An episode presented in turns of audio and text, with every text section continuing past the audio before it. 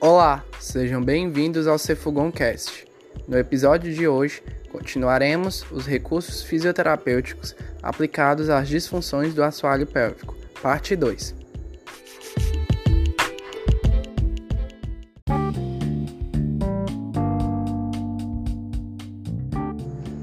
A eletroestimulação funcional dos músculos do assoalho pélvico poderá ser utilizada para tratamento das disfunções do assoalho pélvico por meio de eletrodos intracavitários ou eletrodos de superfície para a estimulação do nervo pudendo, responsável pela inervação do assoalho pélvico. A frequência de estimulação varia de 30 a 80 Hz, ou seja, uma baixa frequência. No entanto, a largura de pulso deve ser uma largura de pulso maior para atingir um limiar motor e varia de 500 a 700 microsegundos. Outro ponto a ser considerado é o tempo on e o tempo off, bem como rampa de subida e rampa de descida, uma vez que esses valores devem estar de acordo com os aspectos vistos na avaliação no esquema Perfect. O tempo de tratamento da eletroestimulação varia de paciente para paciente de acordo com os achados da avaliação. Além disso, já foi visto na literatura científica que a eletroestimulação comparado a sem tratamento e comparado ao placebo, foi melhor em relação à cura ou melhora dos sintomas. Entretanto, em relação ao TEMAP, não apresentou diferença na cura ou melhora dos sintomas. Já em associação ao TEMAP versus o TEMAP, também não apresentou diferença significativa. Ou seja, com ou sem eletroestimulação, TEMAP é superior e deve ser incorporado em planos de tratamento para as disfunções do assoalho pélvico.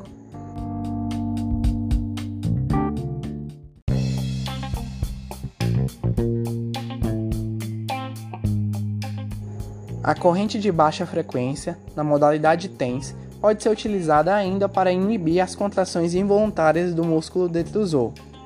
Em frequências de 10 a 20 Hz, com duração de pulso de 200 a 250 microsegundos, com posicionamentos na região parasacral, tibial posterior ou intracavitários anais ou vaginais, poderão ser utilizados para realizar uma neuromodulação, ou seja, bloquear o estímulo parasimpático do nervo pélvico. Além disso, a corrente TENS também pode ser utilizada para efeitos analgésicos, onde uma maior frequência de 100 a 150 Hz, com largura de pulso variando de 100 a 200 microsegundos, pode ser utilizada para dor aguda. Já para a dor crônica, pode ser utilizada frequências mais baixas, variando de 4 a 8 Hz, para promover abalos musculares com largura de pulso de 200 a 500 microsegundos. Já foi visto na literatura que para endometriose profunda, dispareunia e dismenorreia, a utilização das correntes elétricas pode melhorar a qualidade de vida, bem como diminuir a intensidade e severidade da dor.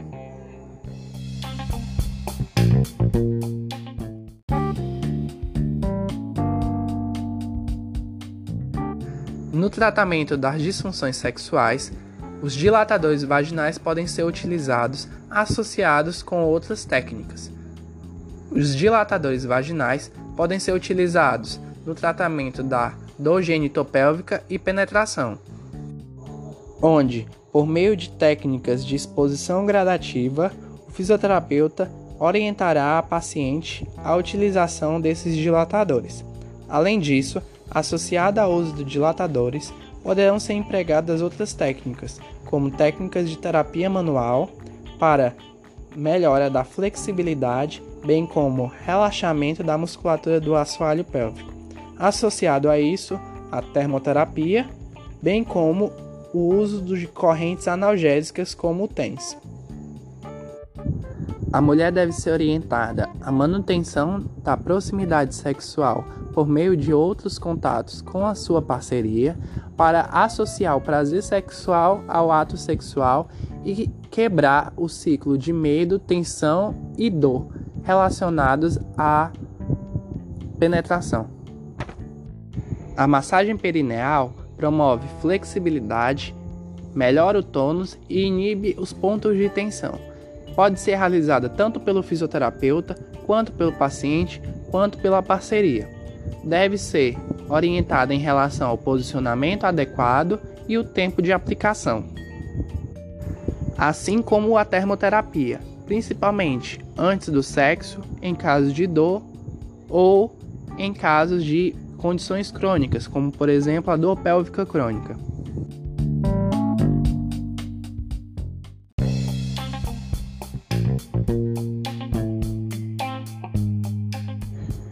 Em relação aos exercícios abdominais hipopressivos, estes englobam a ginástica hipopressiva ou low pressure fitness.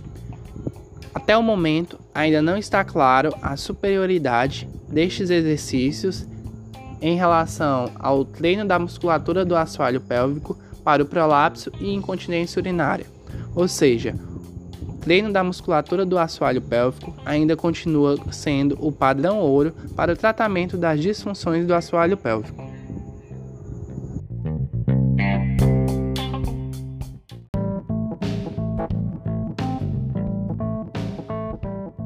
Estes são os principais recursos empregados por fisioterapeutas no tratamento das disfunções do assoalho pélvico. Para mais informações atualizadas, a respeito das inovações realizadas no tratamento das disfunções do assoalho pélvico, procure revisões sistemáticas com meta-análise e ensaios clínicos randomizados de alta qualidade. Obrigado por nos escutar e fiquem ligados. Até a próxima!